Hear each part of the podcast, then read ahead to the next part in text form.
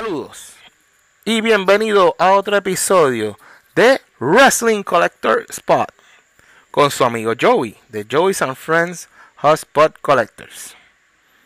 En este caso vamos a darle un review de un juego de video de la consola Famicom o la versión japonesa de Nintendo como el Family Computer. Y estaremos hablando del juego Superstar Pro Wrestling. Superstar Pro Wrestling. En Estados Unidos se conoce como WCW. Pero eso más adelante hablaremos de WCW. Para enfocarnos en Superstar Pro Wrestling, este fue el juego original que fue en ese momento revolucionario por el roster que tenía de entre All Japan Pro Wrestling, New Japan Pro Wrestling y los luchadores americanos.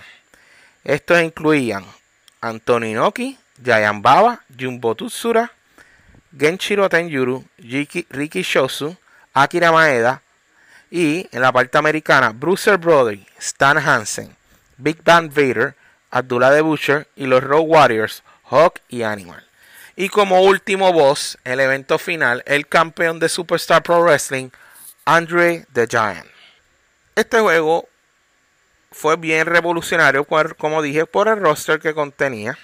Tiene, una, tiene varias modalidades, la que es la del campeonato, la que es, que es bastante larga, pero tiene un modo de password donde puedes salvar, porque ya este juego no contenía para salvar el, progreso, así que tenías que anotar las claves, como eran los clásicos juegos de Nintendo. Entonces, tiene un modo de tag team y tiene un modo para jugar entre dos jugadores, uno a uno, o tag team, o jugar contra la máquina, un modo sencillo de exhibición.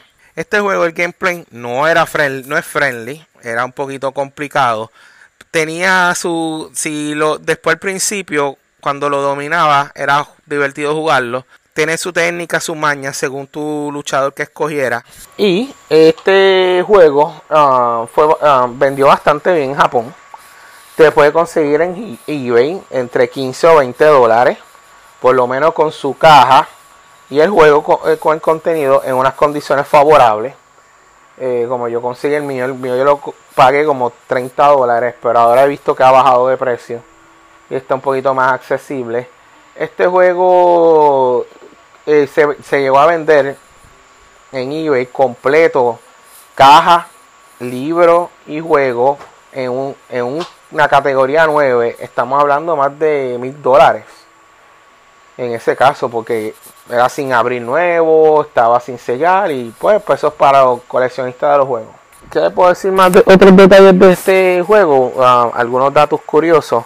Este fue el único juego que apareció Bruiser Brody de manera oficial en, un roster antes de ser después de ser asesinado.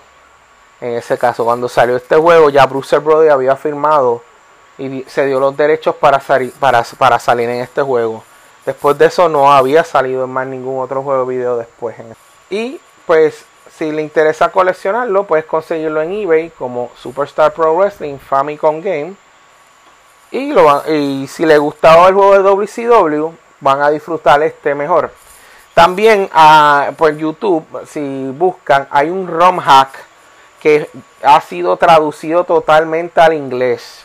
El texto y todo. Y es eh, es, más, es más viable si te gusta, por lo menos si sabes inglés, si te gusta jugar el juego ya traducido para entenderlo mejor entonces en ese caso. Bueno, sería todo este video cortito. Gracias por sintonizarnos. Si te gusta el video, regálame un like o un me gusta. Y si no te has suscrito, dale el botón de subscribe y le das a la campanita para recibir notificaciones para contenido nuevo de Trifulca. Y me puedes seguir en las redes sociales como Joyce and Friend Hotspot Collectors en Facebook y en Instagram Joyce and Friends PR, donde estoy subiendo contenido sobre figuras de lucha libre y cosas vintage también en Instagram. Nada, sería todo por el momento. Que la pasen bien, muchachos. Y sigan con la trifulca. Sigan con la trifulca. Sigan con la trifulca.